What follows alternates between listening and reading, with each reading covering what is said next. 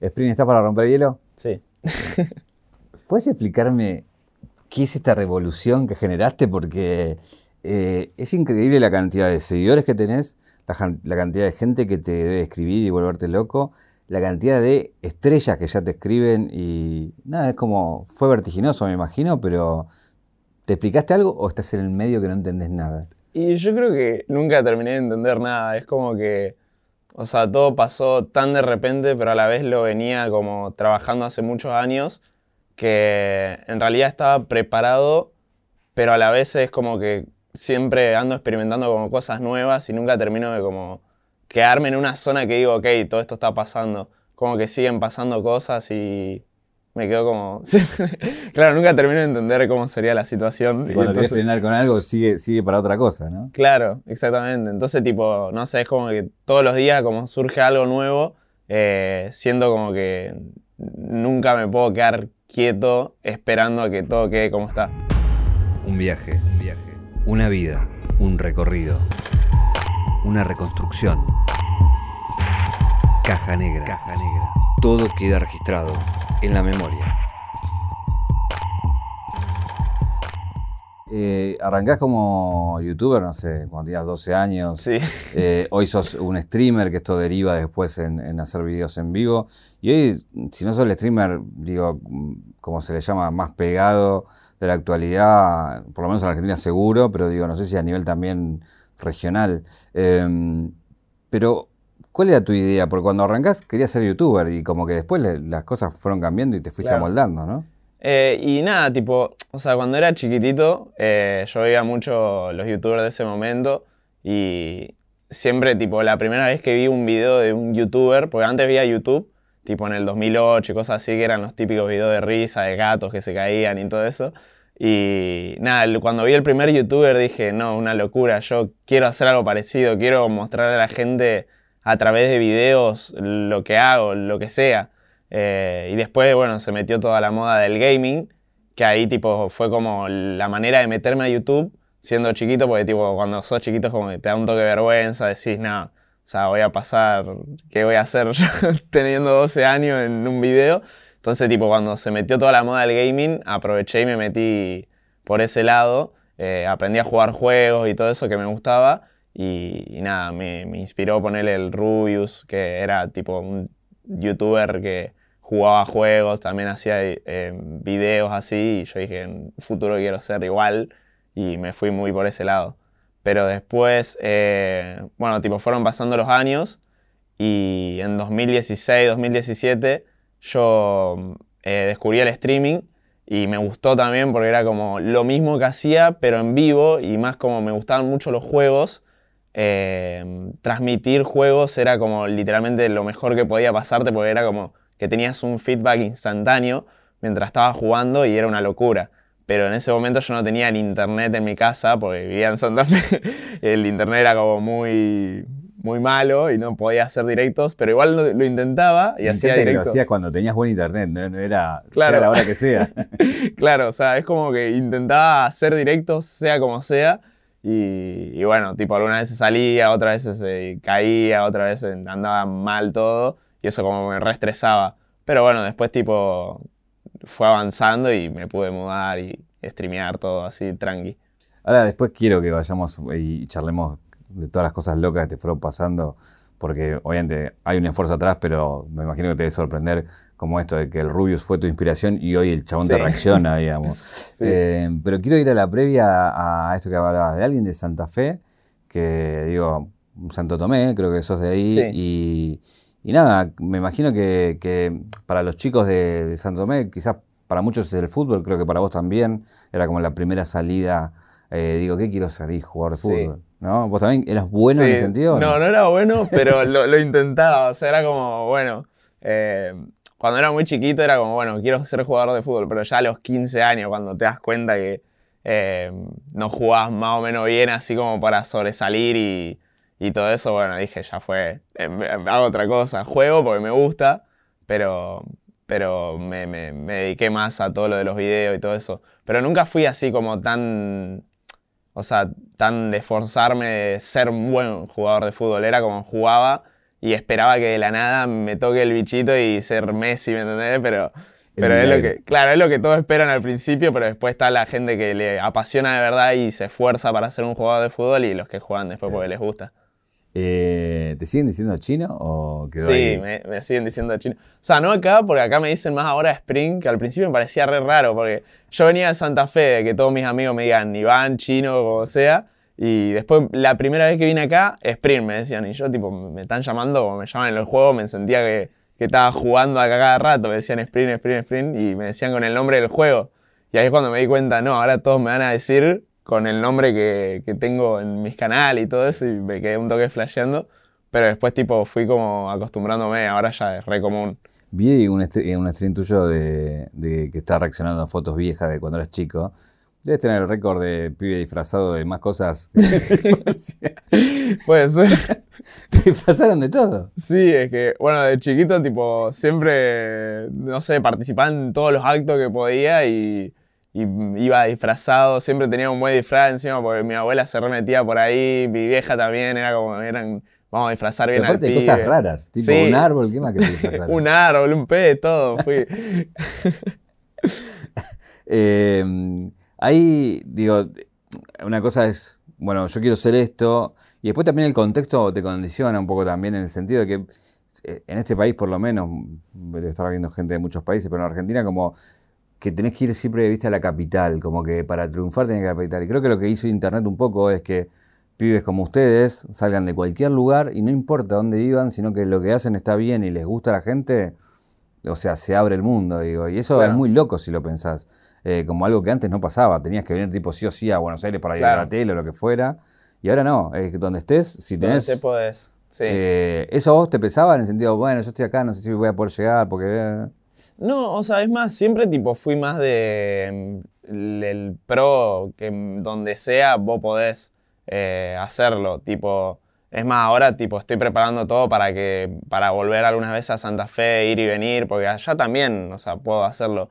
Eh, más cuando sos un creador más independiente, eh, como yo que soy muy independiente, tipo casi nunca suelo hacer colaboraciones y cosas así, pero no porque no me guste, sino porque me gusta cuando prendo como hacer todo lo que tengo planeado en mi cabeza y ya cuando te reunís con otra persona eso cambia, pues es como que le tenés que explicar o tenés que hacer más donde vaya yendo todo el directo, tipo donde va la conversación y todo eso, tipo tenés que ir más por ese lado. Eh, pero no, yo siempre fui pro de que de donde seas podés triunfar. Yo me hubiera quedado en Santa Fe si no hubiera sido porque Heretics me llamó para venir a Buenos Aires y fue como una oportunidad de, bueno, aprovecho que estoy con gente y me mudo a Buenos Aires porque voy a estar con amigos así que saben porque son de Buenos Aires, pero si no cualquiera de provincia venir a Buenos Aires solo es una locura, porque no sabes nada, estás re perdido, vos sentís que te... Yo los primeros meses que tuve en la casa era como, no quiero salir de acá porque siento que me voy a perder en Buenos Aires y no sé cómo volver y, y ya está. ¿Llegó a pasar que gente de acá fue a Santo Tomé a buscarte o a preguntar por vos, ese tipo de cosas o no? Eh, ¿O te mudaste antes que pasara no, todo no, eso? me mudé antes de que pasara cosas así. Si no estarían ahí con carpas, tipo, cerca de tu casa. Claro, claro. Algunas veces ahora tipo pasa algo así, pero tipo, no tan a menudo. No, no, no van a lo tu viejo y preguntan, ¿acá vivió? A- algunas veces sí, algunas veces sí. Claro. Eh, o sea, eh, lo que yo espero es que no lo hagan, pero bueno. pasa, esas cosas pasan ahora. ¿Tus padres qué hacen? ¿A qué, qué, qué palos son? ¿De qué, ¿A qué se dedican? Eh, mi padre es técnico constructor y mi madre es contadora.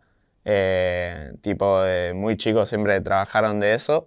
Eh, y nada, tipo, fueron, fue muy difícil que ellos entiendan todo esto. Por eso te lo preguntaba, para ver qué palo era, a ver si, qué tipo de entendimiento tenían del Claro. asunto. Mi tío siempre fue como más eh, artista y siempre como que tenía un canal de YouTube donde dibujaba. Entonces, tipo, siempre me entendió más él, todo eso. Y era como que le explicaba a mis padres siempre, no, lo que está haciendo el pibe es una locura, no puede ser que esté logrando todo esto. Y mi viejo eran como, sí, sí, pero no lo emocioné porque tiene que estudiar. Entonces era siempre eso ahí, como era el que más motivaba a la familia de que, tipo, que me, me- me den más bola por ese sentido. O sea, él, él te vio pasta de, de pibe, digamos. Claro, él de pibe era como, no puedo creer, que me, me- era el que más me felicitaba y todo eso. Después mi vieja como que lo entendió un toque más también Y tipo, no sé, cuando llegué a 10.000 suscriptores me hizo una torta, todo así como para celebrar. Pues ya sabía tipo que le metí una banda así. Encima me pasaron una banda de cosas, como que me cerraron el canal y me había puesto re triste y ella sabía y después volví a crear uno y llegué a 10.000 suscriptores. Entonces pasaron como muchas cosas que ella las vivió, tipo no entendía, pero las vivió y entonces tipo sabía que me importaba, entonces tipo me hacía esos eh, premios, por así decirlo. ¿Qué me puedes contar de esos primeros videos? Hoy que, visto hoy, ya con este presente, que hasta te deben dar ternura de vos mismo, de vos chiquito, haciendo cosas que, mirá lo que hacía. Claro, es que por suerte, tipo, eh, los primeros videos sí no me rescataba así un toque de, no sé, de que hablaba en los videos y todo eso, pero después como que me empezó a dar un toque más de vergüenza hablar en los videos y empecé a hacer, o sea, arranqué con poner música. Tipo, lo único que hacía era mostrar cómo jugaba con música de fondo. No me gustaba hablar porque era como, no, tengo una voz de nene de 12 años que no, no, no sé, me daba cosa. Y sentía como vergüenza por hacerlo. Y, y después como cuando llegué a los 50.000 suscriptores era como, no puede ser que tenga 50.000 suscriptores y suba videos con música de fondo. Tipo, parecía un canal de recopilaciones Sí. de momentos graciosos, ¿me ¿entendés? No era como yo, era el pibe que juega. ¿Qué edad tenés ahora? Ahora tengo 21. Tenés la mitad de tu vida en internet. Sí, Es re loco eso. sí. es muy loco. Y, y me re gusta también, porque tipo, es como que gracias a eso tengo la experiencia que me dio hoy en día llegar a donde estoy, yo creo. ¿Y cuándo fue el momento que dije, no, ya fue, tengo que hablar? Tengo que poner la voz, tengo que poner la cara. Y cuando yo veía tipo mis amigos, eh, youtubers de, eso- de ese momento, eh, que nada, subían videos así con su voz, mostraban la cara de vez en cuando, y veía que tenían o menos suscriptores que yo o más, que estaban todos ahí rondando por mis suscriptores, y ya lo hacían, y yo sentí que necesitaba hacer eso para dar un cambio de calidad en el canal, porque era como, el canal ahora es una bosta, tipo, tengo una computadora muy mala, lo único que puedo hacer es empezar a hablar, ¿me entendés? Como para meterle un toque de, de mi personalidad a los videos. Y ahí dije cuando no, no quedaba otra, y empecé. ¿Y ahí qué, cuál fue el punto que te dio para darte confianza? Porque me imagino que, bueno, es una cosa de renovar, decir, bueno, tomar un poco de confianza y hacerlo, pero después hay un momento que la gente te puede decir, che, me gusta lo que haces, está bueno lo que haces, o sea, y ahí me imagino que la confianza es otra, ¿no? Claro, eh, bueno, justamente mis amigos, como grababa con ellos, eh, siempre me parecía mucho más fácil grabar con gente en ese momento, porque como yo no sabía comentar ni nada de eso, la única manera que tenía como de jugar y hablar a la vez era cuando jugás con amigos. Porque comentar así los videos tiene como que salirte más natural, porque si no parece como que estás haciendo todo muy forzado. Y mis mejores videos justamente era cuando estaba con mis amigos hablando y las cosas surgían y nada, después de eso, después de muchos meses metiendo videos así, eh, me empezó a dar más confianza hablar solo así enfrente del video. Obviamente me trababa un millón de veces y aprovechaba que era un video y editaba. Y nada, tipo después la edición le metía 500 cortes, el video duraba 3 horas y se transformaba en un video de 5 minutos después de todos los cortes que metía. Hay, eh, yo creo que hay dos tipos de youtubers, ¿viste? Los que afuera tienen una personalidad y cuando prenden la cámara son ellos y justamente lo lindo es que son iguales. Claro. Y otros que afuera no hablan con nadie y, cuando prenden la cámara son como quieren ser, pero que afuera no lo pueden hacer porque les da vergüenza o lo que sea. Claro. ¿Vos en qué, en qué rango estás? ¿Sos igual que afuera o eras más retraído y, y brillabas cuando prendía la cámara? Yo siento que soy, o sea, lo que no me gusta es tipo que, no sé, está hablando gente y meterme. Soy muy eh, afuera de las cámaras, soy muy de escuchar a la gente. Me gusta mucho escuchar lo que dicen los demás porque siempre, sen- siempre sentí que era como algo que me re sirvió a mí escuchar y tipo aprender de las experiencias de los otros y sentí que todo eso me, me ayudó eh, para haber experimentado cosas que a otros les fue mal por eso y entonces tipo gracias a escuchar eso yo, no tomé el mismo camino. Entonces siempre me gustó escuchar a la gente, entonces por eso nunca hablaba, tipo, no, no me gusta hablar, no, no- no me gusta hablar así como estar en un grupo de amigos y ser el centro de atención y hablar y hablar y hablar, no parar de hablar. Pero cuando me dan la palabra, no paro de hablar más. Si hay confianza, tipo, si no me recuesta como empezar a hablar así con alguien, siempre me costó eso. Pero enfrente de la cámara es como que siento que estoy hablando con un amigo de mucha confianza, entonces siempre estoy muy suelto enfrente Ahora, de la ahora es cámara. un problema porque por más que uno quiera hablar, la gente te habla. Claro. Ahora tenés que hablar sí o claro, sí. ahora ¿verdad? tengo que hablar sí o sí y bueno, eso me acostumbré un toque al principio me re costaba. Ahora como que me acostumbré, pero igualmente hablo lo justo y necesario para que termine ahí la conversación y listo. Eh, Minecraft fue como, ¿no? El video que, el videojuego que digo que te hizo explotar de alguna manera, ¿no? Sí. Eh, ¿Cómo llegás ahí? ¿Qué fue lo que te sedujo de, de jugar a eso? Y, y- y bueno, ¿y cómo después te fue llevando también, ¿no? Empujando, ¿no? Yo me acuerdo que, no sé, en el 2012, 2011, por ahí, eh, a mi primo le había salido una publicidad en una página del juego, porque recién estaba saliendo. Tipo, estaba como en las betas, algo así. Y cuando voy a la casa y me lo muestra el juego, yo dije, es una locura. Es un juego que es infinito, que es como si fuera el planeta Tierra y podés hacer lo que se te cante, ¿me entendés? Entonces dije, esto es una locura. Tipo, no existía algo así antes, era como un juego donde es el mundo, ¿me entendés? El mundo y podés hacer lo que vos quieras. Y eso me reimpactó y lo primero que hice fue llegar a mi casa y descargármelo, darme cuenta que mi computadora no iba, entonces me tuve que comprar una placa de video para jugarlo, todo un quilombo. Y, y nada, eso me rellamó. Después, tipo, fui progresando así en el juego una banda, eh, porque me quedé reviciado. Lo habré dejado algunas veces y después lo volví a retomar porque era como que el juego a la vez se iba actualizando, no el juego, sino las comunidades. Tipo, yo estaba metido en muchas comunidades y esas comunidades siempre se actualizaban, siempre había algo nuevo para hacer en el juego. También mis amigos me incentivaban mucho a jugar porque ellos jugaban también, entonces la típica que, eh, no sé, tus amigos juegan, entonces vos jugás. Tanto de la Ah, misma. Claro, están todos en la misma y ya está. Eh, ¿cómo, ¿Cómo es esa empresa ficticia que tenías? Que es, tu nombre viene ahí un poco, ¿no? Sí. Era que cuando era chiquito, tipo, inventaba muchas cosas y, y dije, ok, si invento tantas boludeces, tengo que poner el nombre a mi empresa imaginaria. Y le puse Sprint porque me gustaba lo que sonaba, o sea, me gustaba la- o sea, el, nombre Speed en inglés, tipo de velocidad, así era como una locura, me gustaba mucho cómo estaba diseñado, no sé, era como me llamó mucho la atención. Pero no podía usar ese- esa palabra porque ya, tipo, es una palabra. Entonces la cambié un toque, le agregué una R, ¿Qué una edad D. tenías ahí? Eh, 8, 9, o sea, 10. lo que vos pensaste en ese momento, o sea, lo piensa gente grande ahora. Pues decían, no, Claro. porque no puedo usar lo mismo, porque si no, no me van a encontrar. Claro, claro. Es como es un. claro, sí, es que eh, yo lo pensé en ese momento porque como años antes ya estaba pensando en las cosas que creaba, ¿me entendés? Tipo, no sé, poner a los 7, 8 años habré creado un Apple Watch y no existía el Apple Watch porque era como que salieron los celulares táctil y dije, no, esto es una locura, pero te tenés que poner el celular en, y tiene que ser un reloj el celular. Y ahí hice el Apple Watch y dije, y tipo, de esas cosas O iba sea, te lo inventando. hiciste, lo. lo- Claro, lo diseñaba así con... No, no era como hacía un Claro. plano técnico, pero hacía tipo el dibujito, todo. Como me gustaba dibujar también, Ah, me ¿Tenés gustaba... una idea de esas ahora? Porque vamos a la patentar. O sea, Sí, después me re arrepentí no haber patentado eso, estaría forrado de guitarra. Eh, pero, pero bueno, no, tenías ocho años y dijiste sprint y después, ¿cómo fue? Y después, tipo, nada, lo usaba como para todo. Usaba, eh, dije, ok, este es el nombre. Hacía el logotipo, eh, el branding, tipo todo. Era, eh, había hecho hasta planos de supermercados y minimercados así que se llamaban Sprint, todo. Me re gustó el nombre y lo puse en todos lados. Eh, También después por eso lo puse en el- los juegos y en el canal de YouTube. Eh, ¿Hay algún momento que, que- que cuando ya, ya, ya vas creciendo y ya, por lo menos dentro de la, de la comunidad del gaming y en algún sector seguramente ya eras un nombre, eh, pero bueno, hay un momento que decís que dudás si seguir o no, cuando toda la gente se va, de- se va a Fortnite, ponele, y, y como que donde estabas vos, como que se quedó, nada, como que Claro. la gente fue y después volvió, digo, pero en ese momento todo el mundo decía, bueno, ¿qué pasó? ¿Pasó de moda esto? Claro.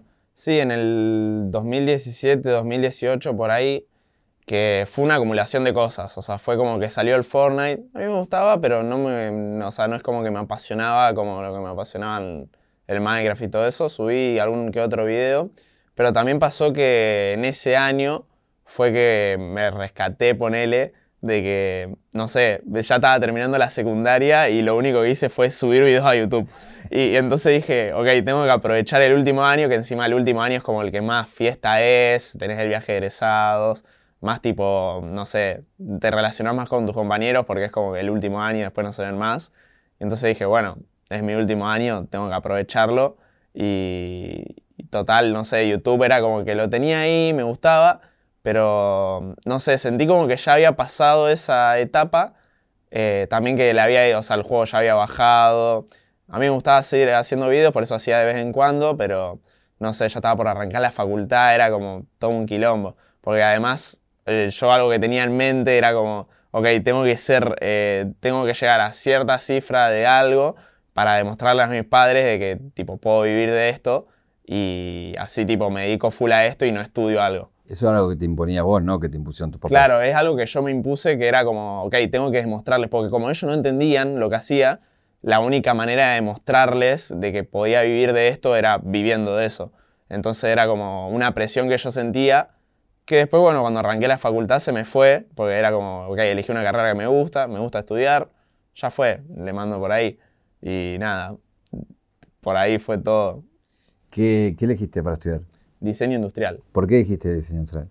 Y ¿Qué- justamente porque... querías hacer tu y- y- supermercado? claro, iba, iba involucrado todo lo de diseño industrial, me re gustó porque era tipo muy dibujo, eh, tenía que ver con crear diseños de cosas, también inventar algunas cosas que solucionen problemas y era lo que hacía muy de chiquito, entonces fue como la carrera ideal para estudiar en ese momento.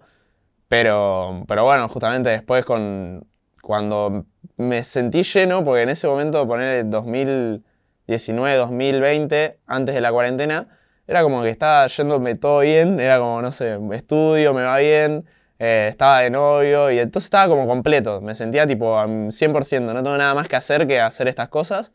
Y dije, bueno, voy a volver a subir videos a YouTube de nuevo, pero sin ninguna presión, sin demostrarle nada a nadie. Lo voy a hacer porque me gusta.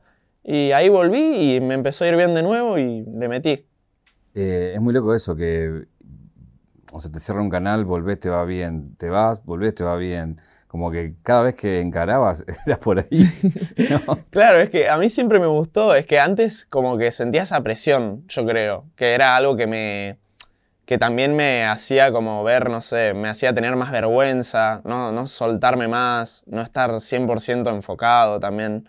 Y después ya fue como, ok, esto lo hago para divertirme y ya fue. ¿Y te pasó en la secundaria o en la facu que venga gente que no, no conocías y que te diga, che, yo te veo, yo te sigo? Sí, me pasaba y era re raro, era como, ah, vos sos este, ¿me ¿entendés? Porque tipo en ese momento no mostraba tanto la cara, pero se enteraban de alguna manera, siempre tenía el típico amigo igual que le contaba a todo el Ah, no, mundo. este sabe quién es, Sí, este eh, es vos sabés quién es.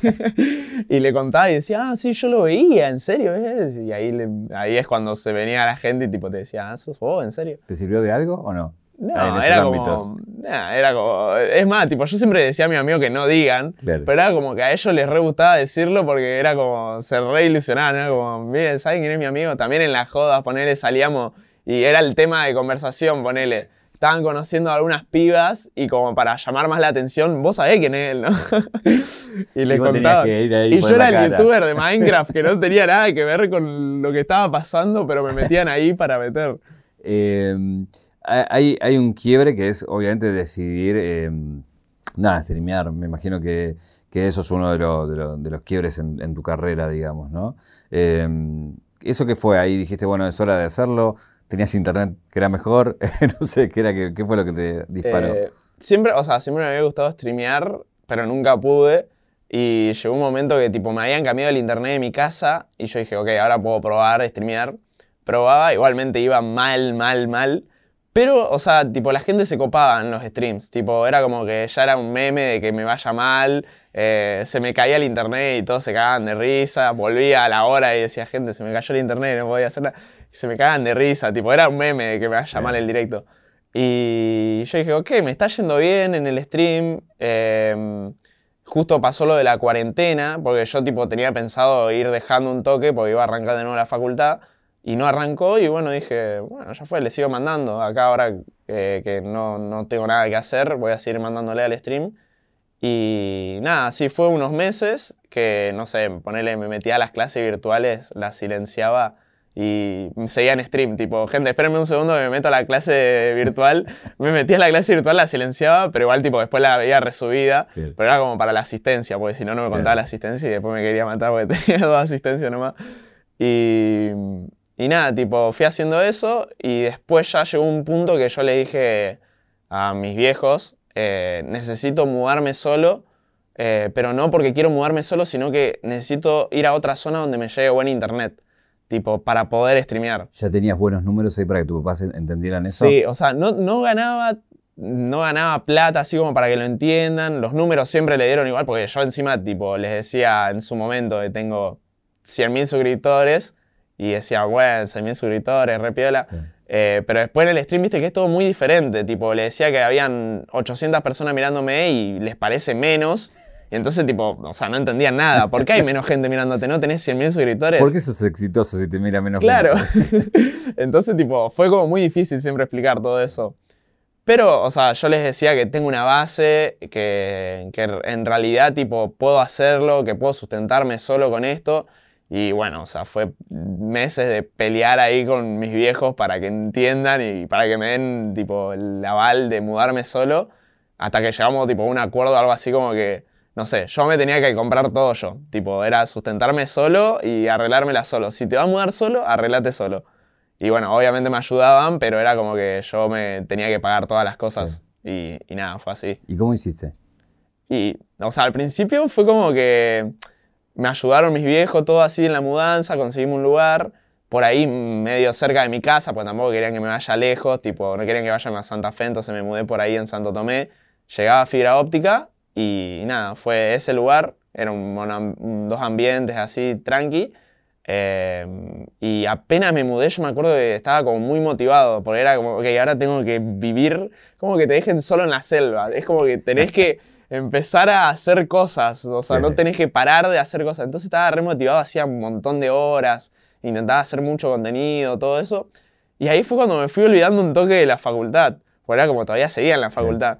Y, pero como me olvidaba de la facultad, no porque no, no, no me acordaba, sino porque iba eh, dejando de sentir esa responsabilidad que sentía cuando estaba en mi casa, que era como, ok, vivo acá en lo de mi viejo, quieren que estudie, tengo que estudiar No aparte tenías de que hacer esto. caretearla. Claro. Pero yo sentía que era como, ok, en el stream no es que eh, es un lugar a donde voy sin nada. Tipo, ya voy con una muy buena base que tengo hace muchos años, ya me puedo arriesgar a intentarlo. Y nada, ahí fue cuando me arriesgué, eh, fui dejando la facultad sin decirle a mis viejos, tipo, era como nunca iba a cursar, pero mi viejo pensaba que cursaba todo. Y después llegó un momento que tipo, les dije, yo ya no voy más a la facultad. ¿Y qué, cómo fue eso?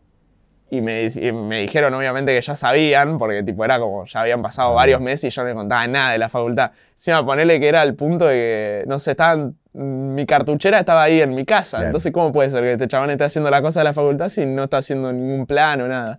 Y nada, y ahí fue cuando se dieron, o sea, lo fueron como viendo venir. Claro, no se enojó ninguno. Y, o sea, se enojaron, pero yo siempre les tiré la de, bueno, si me va mal o si en un momento tengo que volver a la facultad, yo la retomo, no tengo ningún problema. Porque a mí me gusta la carrera, eso es algo que siempre entendieron, de que yo quería estudiar igualmente esa carrera. Entonces era como una pausa de la facultad. Bueno, pausa la facultad, metete a esto y fíjate cómo te va. Hubo también una lesión, ¿no? Que te ayudó a concentrarte más también en, en hacer contenido, ¿no? Te- Sí, bueno, eso ya fue cuando ya me estaba dedicando más a todo. Eh, y bueno, había empezado recién a liberarse un toque la cuarentena ahí en Santo Tomé. Y empecé a jugar un par de fútbol 5 como para hacer ejercicio, porque bueno, la cuarentena me había repegado, no, no estaba haciendo nada, estaba, estaba como un, toquito, un toque más gordo, todo. Y entonces digo, bueno, voy a jugar al fútbol, hago un poco de ejercicio, de paso que, que me gusta jugar al fútbol. Y bueno, los primeros fútbol 5 ahí tranqui, y bueno, después fui a uno que había ido casi sin dormir porque tenía los horarios todos cambiados y tenía que pasar de largo porque tenía un cumpleaños temprano el otro día. Entonces, bueno, digo, hoy que tengo un fútbol 5, después tengo que streamear, eh, todo, voy más o menos sin dormir, voy a estar muy cansado la noche y me duermo temprano. Y al otro día me despierto temprano para cumpleaños. Y salió todo muy mal, o sea, fue como... No tenía un reflejo para moverme en el fútbol 5 y bueno, eso ocasionó que tipo un chico vaya medio fuerte hacia la pelota y yo no me dé cuenta y me llevó por delante y se me salió la rodilla del lugar, fue un quilombo, una hora esperando la ambulancia ahí tirado en el piso con la rodilla fuera del lugar, como que me desmayé, me despertaba. No, No vino nadie todavía, no, seguía ahí, bueno, ok. más otra vez. Venían mis amigos, me agarraban así la mano, hace fuerza, me decían como para sacarme la bronca de que no venía nadie. Mientras estaban haciendo pases, encima como que seguían todos re tranqui. Y yo, y yo ahí tirado, por favor, que no me llegue a dar la pelota, decía, porque ya que me daba la pelota en la rodilla me hacía un dolor increíble. Y bueno, nada, eso tipo me, me ayudó una banda para motivarme más igualmente el tema de la lesión, porque, bueno, pasó como un 3, 4 de diciembre, y yo en diciembre había dicho justo, ok, este mes voy a subir videos diarios. Y lo había dicho por todos lados. Lo había hecho por YouTube, por Twitch, por todos lados, videos diarios. Y me pasó eso. Y fue como, ok, cuando estaba tipo en el hospital era como, no voy a poder cumplir con los videos. Era lo único que me preocupaba. Era como, no, no me preocupaba tipo la rodilla. Era como, no voy a poder hacer los videos diarios que había prometido. ¿Cómo hago? Claro, ¿cómo hago? Y ahí se empezaron a ocurrir como cosas. Y fue como subí los videos que tenía antes, eh, cuando volví así a mi casa. Primero volví a mi casa, eh, donde estaba mi familia, porque obviamente los primeros... No, el primer día nomás fue que fui a mi casa a dormir ahí. Después ya el segundo día le dije a mi mamá, mamá, quiero ir al departamento, tengo que ir a hacer directos. Y me dice, vos estás loco, ¿cómo vas a ir solo a tu departamento? Y yo dije, sí, eh, tengo que hacer las cosas, es lo único que puedo hacer encima, tipo, ya está, es como que sí o sí tengo que hacer eso. Y nada, tipo, armaron como cosas ahí en el departamento. Tenía mi banquito para apoyar la pierna toda enyesada, todo. Y, fui arreglándome solo ahí. Eh, uno piensa que a veces es como, nada, levantarse, prender o levantar, grabarse y ya está. Pero cuando uno habla con vos o con cualquier otro creador de contenido, es como que están pensando todo el tiempo en eso, ¿no? Es como la cabeza está ahí puesta todo el tiempo a ver qué hago de nuevo, a ver cómo renuevo, a ver qué se me ocurre, ¿no? Sí, sí, eso también algo que me ayudó fue justo la facultad por una de las primeras clases de diseño industrial me habían dicho, ok, ahora todo lo van a ver como un diseñador industrial. Van a ver un objeto y van a pensar en su diseño, van a pensar en cómo se hizo y en cómo lo puedes mejorar. Y yo después, cuando fui haciendo más creador de contenido, empecé a mirar todo como creador de contenido. Usé lo mismo que me habían enseñado para mirar todo como si fuera contenido. Entonces ahora tipo siempre ando pensando en qué puedo hacer y cualquier cosa que vea lo intento transformar en un tipo de contenido. ¿Qué es lo primero que explota? Que decís, uh, se fue la mierda esto. Yo creo que fue. Em, fue más en, la época de Among Us que había subido, había tenido mis primeras colaboraciones. Pues era como que antes era yo solo y dando vueltas ahí. Y eso explotó una banda. Pero igualmente no lo, no lo aproveché, o sea, fue como, bueno, le fue bien ya está, sigo con lo mío. Entonces, porque a mí siempre, yo siempre fui fiel a lo de, si algo le va bien, no explotarlo. Tipo, tenerlo ahí como algo que podés llegar a subir, pero no explotarlo. Porque después la gente, llega nueva gente, llega mucha gente nueva, eh, mucha gente te empieza a ver, pero después eso pasa de moda y tenés que ir rápidamente a otra moda. En cambio, si no lo explotás y seguís con tu contenido, con tus cosas, la gente se va a acostumbrar, la nueva gente que llega se acostumbra a eso que vos haces siempre. Claro, que la moda seas vos. Claro, que la moda seas vos, o sea, que te vean por vos, no por la moda. Y, y nada, siempre fui fiel a eso. Por eso, tipo, nunca aproveché, como así decirlo, los boom de los juegos. Y con el primero, así que te cruzás, que decís, no puedo creer con quién estoy hablando, con quién estoy jugando. Porque una cosa es cuando vos vas subiendo y bueno, estás con gente más o menos como vos, pero bueno, cuando tu número son más grandes, ya te empieza a escribir gente que vos veías, que vos admirabas, que vos decís, uy, mira qué loco sería lindo tener una partida con este y de repente estás ahí. ¿no? Y eh, no sé, el primero fue como. Creo que fue cuando jugamos una mongas con Bizarrap, Chuti y así era. ¿Qué acá yo? Y fue un día que estuve 12 horas jugando a la mongas. No estaba en directo, pero me habían invitado y me quedé sin streamear, sin nada, las 12 horas jugando a mongas porque era como. Fue una mongas muy raro, fue un día muy raro porque era. Entraba Chuti, salía tal persona. Después salía Chuti, entraba Bizarrap. Salía Bizarrap, entraba Litkila eh, salía Litkila, entraba Papo, entonces fue ahí conociendo todo el mundo de la nada en una partida de Among Us y eso fue un día, no sé, fue una locura. ¿Y ese quién te invita, por ejemplo?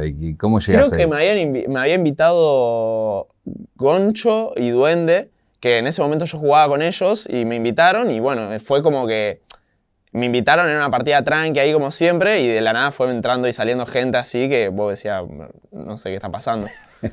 no, lo loco es ahí cuando llegás porque justamente por ahí alguien que como Goncho o como Duende que confían en vos y dicen es él y por ahí para Killa por ahí todavía no sabe quién sos vos. Hoy digamos es es como tu nombre ya es un nombre propio muy fuerte que digo, el que está ahí ya sabe quién sos pero vos viste esa transición entre soy amigo de a soy alguien ya dentro de esto. Sí. ¿Sentiste ese quiebre? Sí, sí, sí. Lo vi más que nada porque antes cuando estaba en Santa Fe y vine una vez acá a Buenos Aires así de vacaciones, nadie me conocía.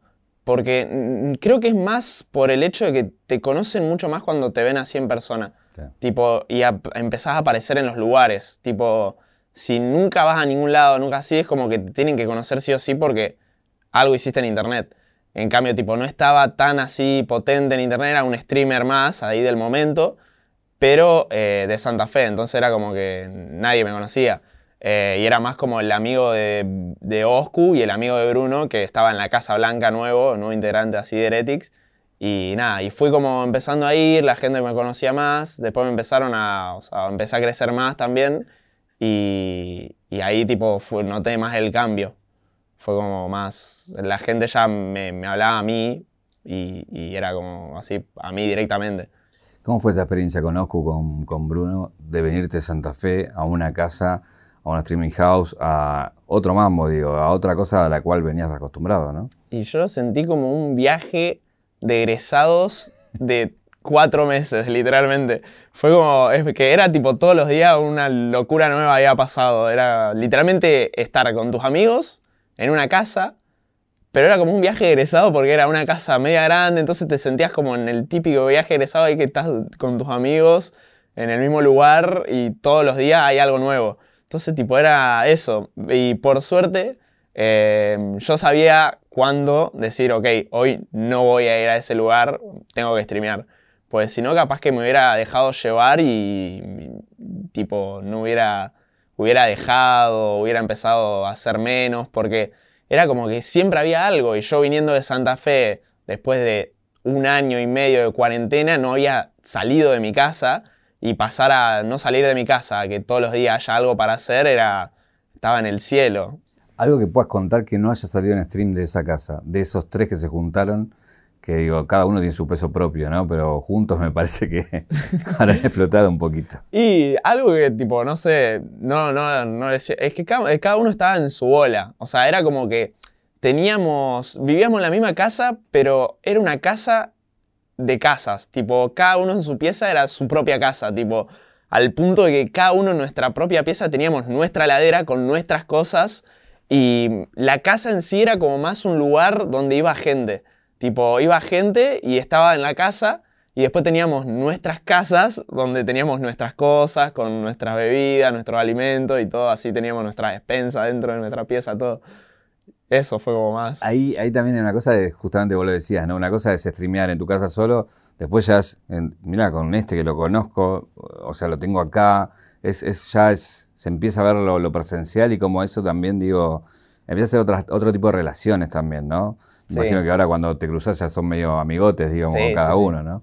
Em, pero también pasa que empezás a conectarte con gente de afuera y que ahí eh, ya empieza a tener otro, otra dimensión, otro peso. ¿Quién fue el primero de afuera, así con cierto peso, que, se, que, que hablaste y que te contactaste?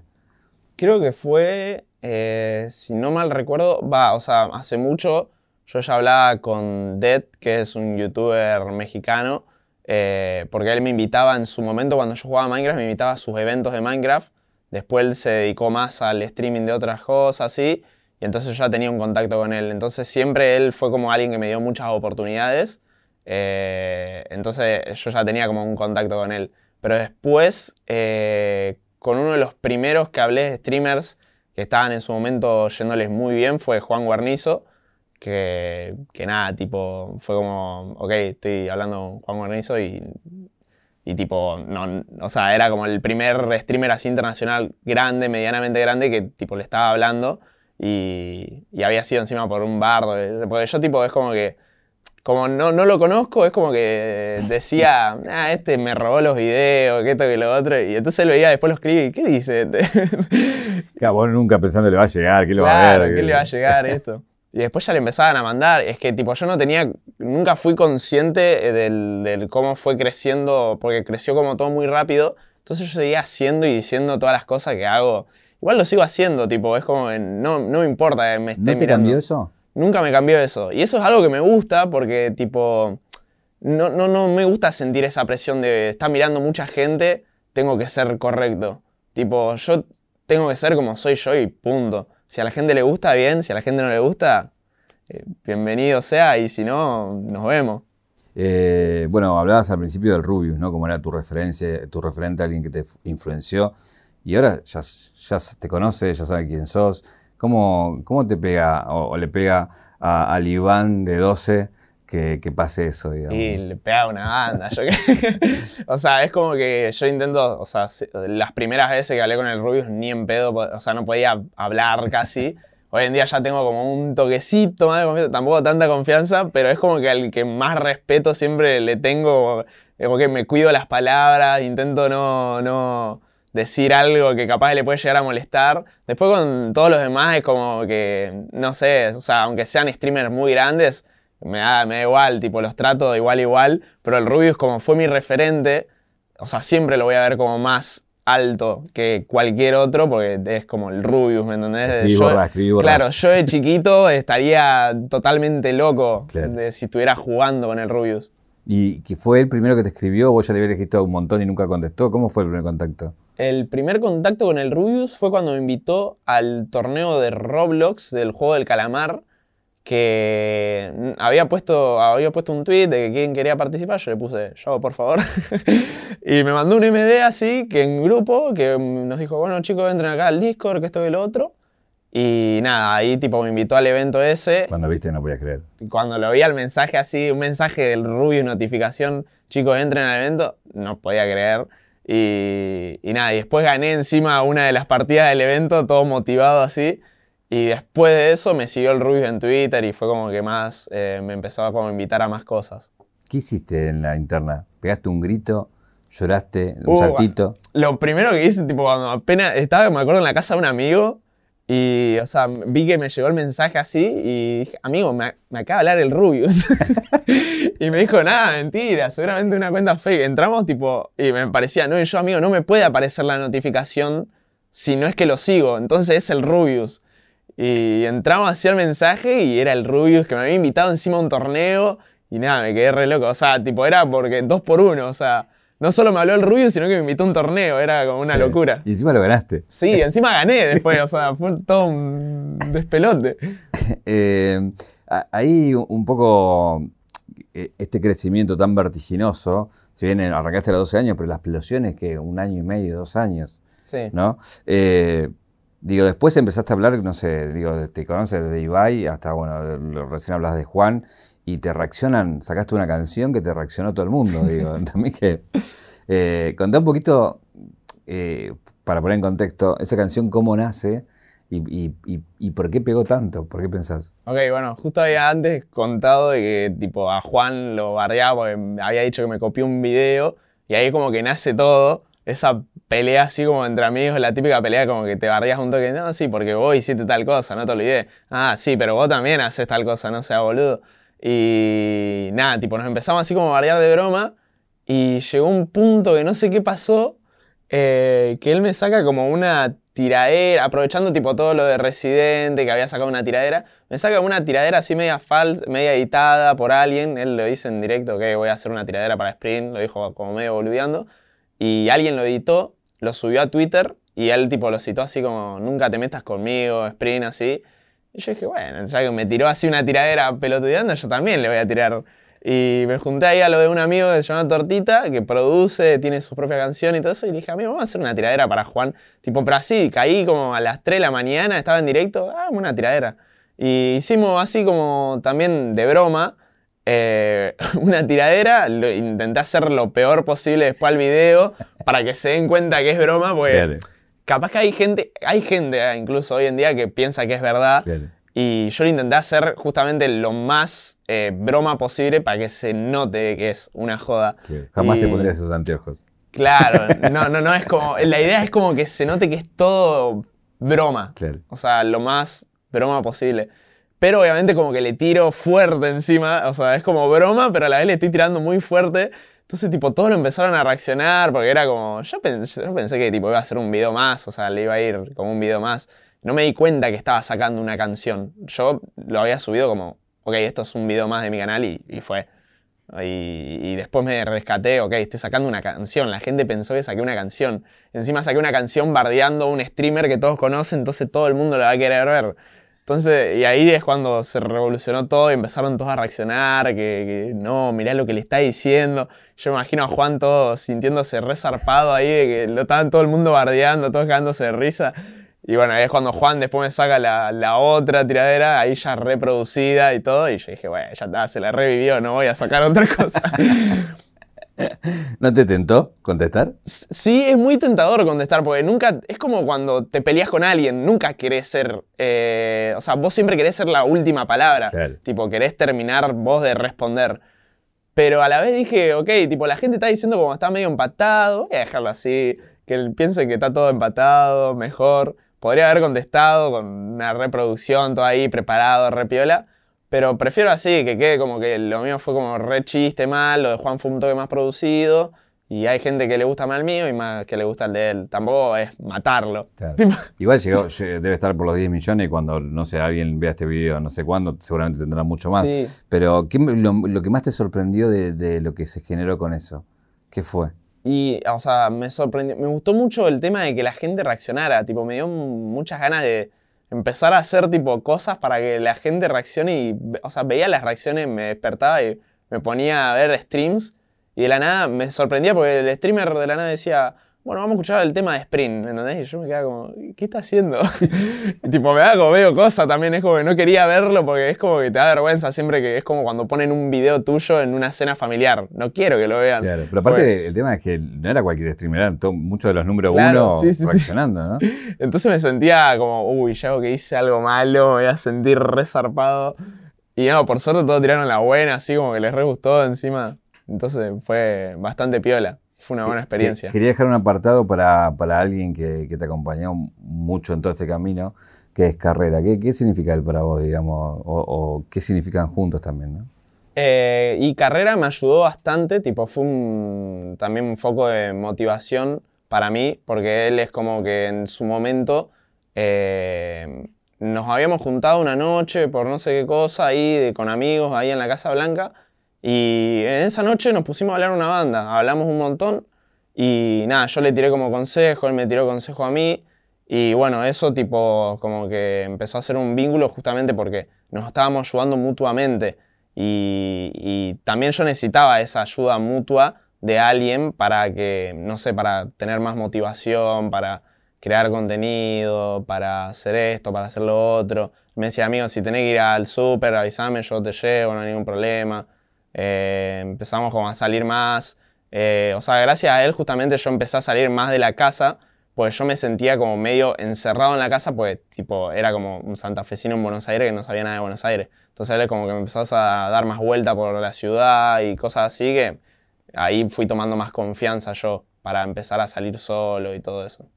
Eh, hay un montón de videos que, que se ve que te gustan que tienen que ver con desafíos o con cosas, o la, la famosa de la caja en 24 horas, Sí. o, o esto de darle 100 lucas a carrera y que te traiga y a ver qué hay. Eh, veo que es, es algo que cada vez le sumás más y que uno no sabe dónde va a terminar, ¿no?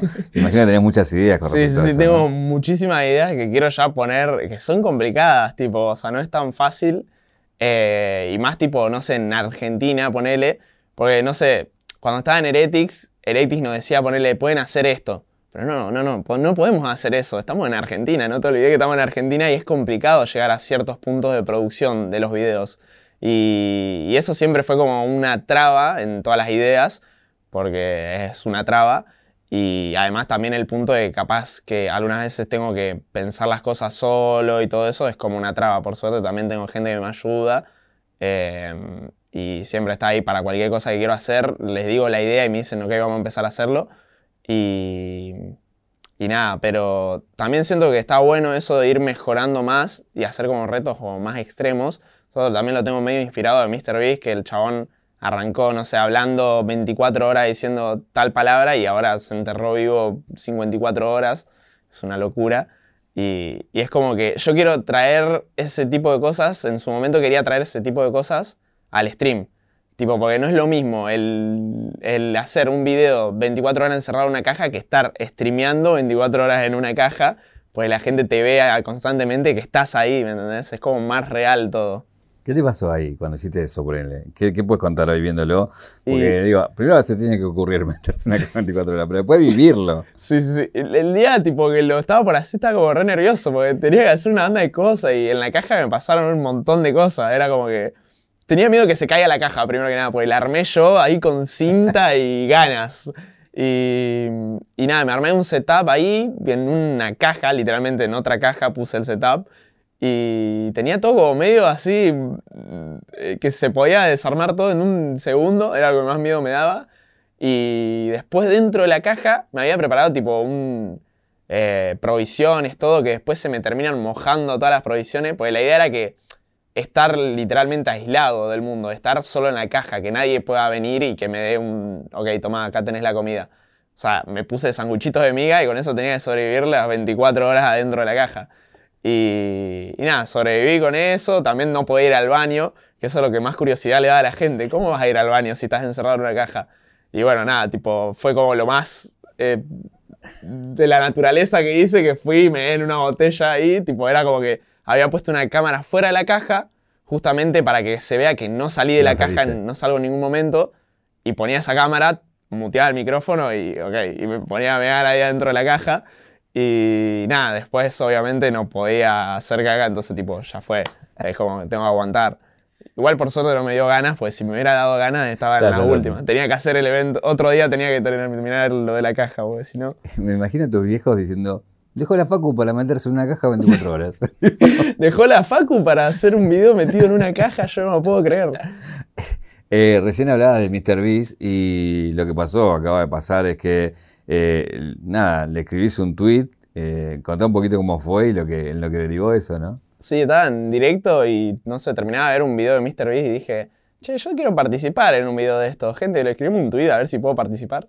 le mando un tweet ahí, che, MrBeast, eh, ¿puedo participar en un video? ¿Cuántos retweets me pedís? Y me respondió y encima me respondió cuando estaba durmiendo y me despierto, me había pedido 50.000 retweets y me despierto y ya no solo veo el mensaje de MrBeast, sino que veo que el tweet ya había llegado a 50.000 retweets. Entonces era como, ok, ya cito el tweet y pongo, no puedo creer, me acabo de levantar, ya tiene 50.000 retweets y me respondió MrBeast. Cito ese tweet y me habla MrBeast diciendo, eh, hola, y me sigue encima, tipo, y me dice, ok, vamos a hablar dentro de poco y organizamos para hacer el video. Y fue, todo, fue todo muy rápido. Fue, me desperté y pasó todo. Para, para quien no sabe, Mr. Beast hoy, hoy debe ser el YouTuber, el YouTuber más grande. Sí, es el YouTuber más grande del, mundo. Del mundo entero. Encima tiene una banda de canales justamente en español, en inglés, en turco, en chino, en todo. O sea, y además ser un creador de contenido estadounidense es global ya todo lo que hace. Te hago la misma pregunta con el Rubio. Cuando viste el tweet que ya encima lo lograste lo que te pidió, ni, ni te calentaste porque ya, ya estaba logrado. ¿Qué te pasó? ¿Qué sentiste? Y me quedé reflasheando, porque encima me acababa de despertar, estaba como medio dormido y, tipo vi el mensaje y yo dejé el celular primero que nada, tipo vi el mensaje y dejé el celular porque dije, tengo sueño y me seguí durmiendo. Después me desperté y pensé que había sido un sueño, porque fue como, ¿viste eso que pasa medio entre dormido, que no sabes si pasó o no pasó? Y ah, veo el celular ¿no? y veo el mensaje y digo, no puede ser, me habló posta. Porque después, tipo, la gente no entendía por qué yo le había dado me gusta al, tweet y, después no puse nada más que darle me gusta al tweet de MrBeast. Y después me volví a despertar de en serio y ahí, tipo, dije, no puedo creer, está, pasando posta. Y lo mandé por todos los grupos así WhatsApp. Gente, me habló MrBeast. Pero no fue ni necesario porque ya habían mandado ellos mensaje. Sprint, habló MrBeast, ¿viste? Y yo, eh, sí, amigo, no puedo creer. fue todo muy loco o sea, hubo gente así que, tipo, che, o sea, fíjate lo que te pasó. Che, amigo, ¿te pasó esto? ¿Te diste cuenta? O sea, porque no, no, habían pasado como cinco horas del tweet de Mr. B, yo no había puesto, no había dado ni señal de vida. Entonces, tipo, che, amigo, ¿estás bien? Te, acaba, te acaba de leer Mr. B, no ¿Qué, vas a hacer? ¿Qué vas a hacer? Porque una cosa es o sea, si te invita a, algo tenés que viajar, o si no, que es un video. ¿Qué, qué, pensás que pueden hacer? O sea, tipo, lo que le planteé en el tweet es justamente hacer un reto online, tipo, en algún juego o algo. Así, tipo. Es más, yo lo pensé como creador de contenido, porque yo sé que Mr. B es un chabón que quiere hacer contenido y como creador de contenido pensé, el chabón no me va a querer llevar a Estados Unidos de una, sin conocerme, sin nada. El chabón quiere hacer contenido y la forma más fácil para él de hacer un contenido conmigo es online. Entonces que le dije, bueno, hacemos algo para el canal de gaming, un challenge para el canal de gaming. Y tipo, lo pensé justo escribiendo el tweet a eso, lo pensé como creador de contenido. Y nada, y yo creo que eso le dio justamente la simpleza de decirme que sí, porque no tenía que pensar en nada más que invitarme un día y, listo, y hacemos el reto. Y la otra vez vi cuando streamabas en la calle y cómo la gente corría para saludarte, para darte algo, para salir de tu stream. Hasta he visto padres que no pudiendo creer que se iban a sacar una foto con vos para mostrarle después al hijo. ¿Qué tipo de esas locuras te pasaron ya? O gente que se te metió en la casa, digo, ya pasaron un montón, digamos. Sí, eh, bueno, esas tipo de locuras es como que las suelo vivir de vez en cuando porque no, no salgo mucho a la calle. Tipo, estoy como más encerrado. Si salgo es como una cuadra y vuelvo. Porque es como que me pasan muchas de esas cosas que es como que, no sé, no, no me, me gusta y no me gusta a la vez. Como que me da mucha nostalgia el hecho de querer salir a caminar y que, no sé, no pase absolutamente nada más que salir a caminar. Entonces, tipo, es como que me da nostalgia eso. Quiero algunas veces volver a esa vida en la cual es como que estoy enganchado a eso todavía, en que quiero salir y estar con mis amigos en la plaza y capaz que solamente hablar con mis amigos en la plaza y estar tranca. Pero a la vez es como que entiendo de que ahora estoy en un momento de que todo cambió. Pero como cambió tan rápido, por eso todavía sigo como medio atrapado a eso y me sigue dando nostalgia y sigo también queriendo volver a eso algunas veces. Pero vuelvo a la pregunta del inicio, ¿lográs entender? Porque para muchos pibes que hoy tienen 12 años, sos, sos el Rubius para ellos, digo. O sea, ¿entendés? cambiaste, o sea, estás en el lugar que vos estabas cuando tenías esa edad. Sí, sí, eso lo, lo entiendo. Y por eso, tipo, cuando salgo a la calle hoy en día, salgo justamente sabiendo que capaz que un pibe me va a ver y, va a ser el mejor momento de su día. Entonces, por eso no salgo mucho a la calle, justamente, porque sé que tengo que salir con la disposición de poder eh, responder de una buena manera, de poder brindarle una buena experiencia a ese chico que me está viendo por primera vez. Pues mucha energía. Claro. Lo digo, lo digo por ahí el que no te conoce, que vea el streaming que está cambiando, media hora y media hora te paran 200 veces. Entonces es una energía de ponerle a eso. Sí, sí, sí. Eh, ¿Dónde pensás que va a terminar todo esto? Digo, ¿Hasta dónde querés llegar? Y, o sea, justo eso lo venía hablando hace poco y no sé, es como que me gusta tanto que no quiero que termine. O sea, yo siento que es. Todo es un camino, no busco una meta. Busco como seguir haciendo cosas. Es como que lo que más me gusta de todo esto es que un día se me ocurre una boludez y la hago y, y la gente le gusta que lo haga, cualquier cosa que se me ocurra. Como lo de la caja que también ahora tengo pensado hacer un directo de estar 24 horas arriba de un techo streameando y, experimentar eso. Y que no llueva. Y que no llueva porque si no lo voy a tener que suspender. Pero son cosas que vos decís que capaz se te ocurre o lo pensás y no lo haces. Y a mí me gusta justamente que estoy en una posición de que lo pienso y puedo hacerlo y lo hago. Entonces después lo puedo, tipo, son como experiencias de cosas raras que nunca una persona te va a poder contar que estuvo 24 horas en una caja y cómo fue su experiencia. Entonces está bueno. A mí me gustan todo ese tipo de cosas. ¿Y pensás por algo por afuera del streaming, por afuera de, YouTube? Digo, ¿hay otros proyectos eh, por afuera? Siempre pensé eso de tipo hacer como proyectos eh, por fuera, pero estoy justo en un momento de que siento que tengo que estar full concentrado y no dividir mi cabeza en otros proyectos, siendo que tengo que estar full concentrado en todo lo que es el streaming, los videos, así tipo puedo seguir progresando y estar justamente poder generar más ideas, porque al momento que divido la cabeza en dos proyectos diferentes, eh, voy a estar como más pensando en las dos cosas. Entonces así creo que estoy bastante bien, eh, porque siempre estoy enfocado en, muy seguro en lo que estoy haciendo. Hoy, si querés, te puedes ir a vivir afuera. ¿Te irías a vivir afuera o no? Eh, no, no, me, eh, me gusta mucho el, país, el cómo es, lo que pasa, la gente. Siento que es tipo. Y además está mi familia. O sea, no, estaría piola vivir afuera por ciertas cosas, eh, pero me gusta el país. O sea, me gusta vivir acá. La experiencia de vivir acá es única en el mundo, yo creo. Eh, venir a Buenos Aires obviamente te privó de muchas cosas que disfrutabas en Santa Fe. Eh, cuando volvés, ¿qué te, qué te pasa? Uh, eh, justamente me pasó algo que... Porque cuando me vine a Buenos Aires no era tan conocido allá en Santa Fe. Pero cuando vuelvo a Santa Fe ya tenía un grado de, de como que era un toque más conocido. Y eso me hizo darme cuenta lo que estaba logrando. Porque era como que, bueno, acá en Buenos Aires soy conocido porque estoy en Buenos Aires. Después voy a Santa Fe y estoy tranqui ahí con mis amigos en la plaza, no va a pasar nada. Y no, no fue así, fue al revés. o sea, fue al revés porque justamente la gente, es más, está como más eufórica cuando estás en un lugar donde no solés estar. si estás en Buenos Aires, bueno, la gente capaz que te suele ver algunas veces ahí por la calle o esto y lo otro. ¿Pero te pasó eso? ¿Fuiste a la plaza y se descontroló? Sí, sí, o sea, es como que, no sé, iba, mm, me senté así con un amigo, llevaba gente, eh, una foto, sí, bueno. Después, tipo, empezó a llegar más gente más gente. Yo no entendía, ¿cómo llega tanta gente? Y empezaba a preguntar, che, ¿cómo se dieron cuenta que estaba acá?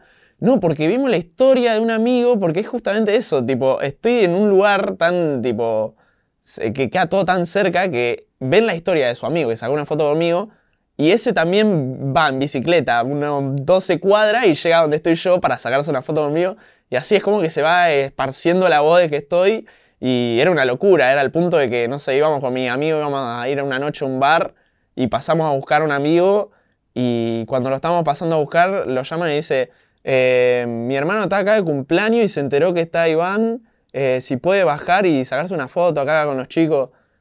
y era como, sí, bueno, o sea, tipo, sí, pero no, no entiendo nada de lo que está pasando, está bien.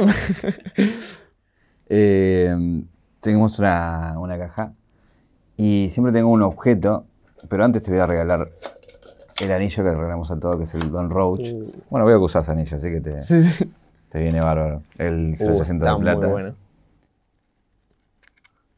Está muy bueno. Justo tengo uno que es parecido, Parecido, pero este bien. no lo tenía. Bien, buenísimo. Eh, y otro, sacarte un objeto dentro de la caja. El objeto que te voy a sacar es este. Sos fana Sí, de Cars, de Rayo McQueen. Sí. Y un poco siempre es la excusa para una pregunta. Y la pregunta es, eh, un poco Cars, él, él quiere ser campeón, va hacia el campeonato, pero bueno, en el medio para en un pueblo y ahí empieza a redescubrir todo lo que, lo que tiene que ver con la esencia de la vida, ¿no?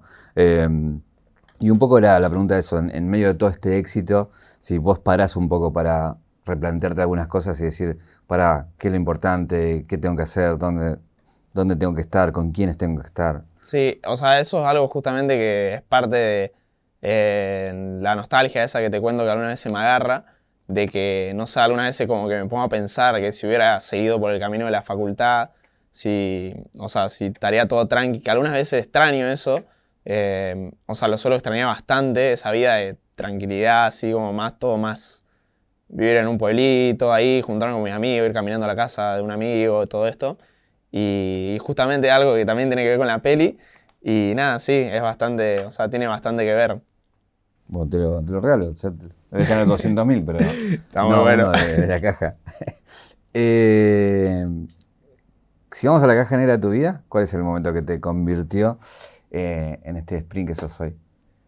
Eh, yo creo que el momento en, en que decidí mudarme solo, ahí creo que cambió absolutamente todo. Eh, gracias por venir, gracias por, por Gracias tu por tiempo. invitar. No fue tan heavy, ¿viste? Eh, estuvo buenísimo. Eh, la última pregunta es: ¿qué te preguntarías? Eh, ¿En dónde me vería acá tres, cuatro años? Sprint, muchas gracias.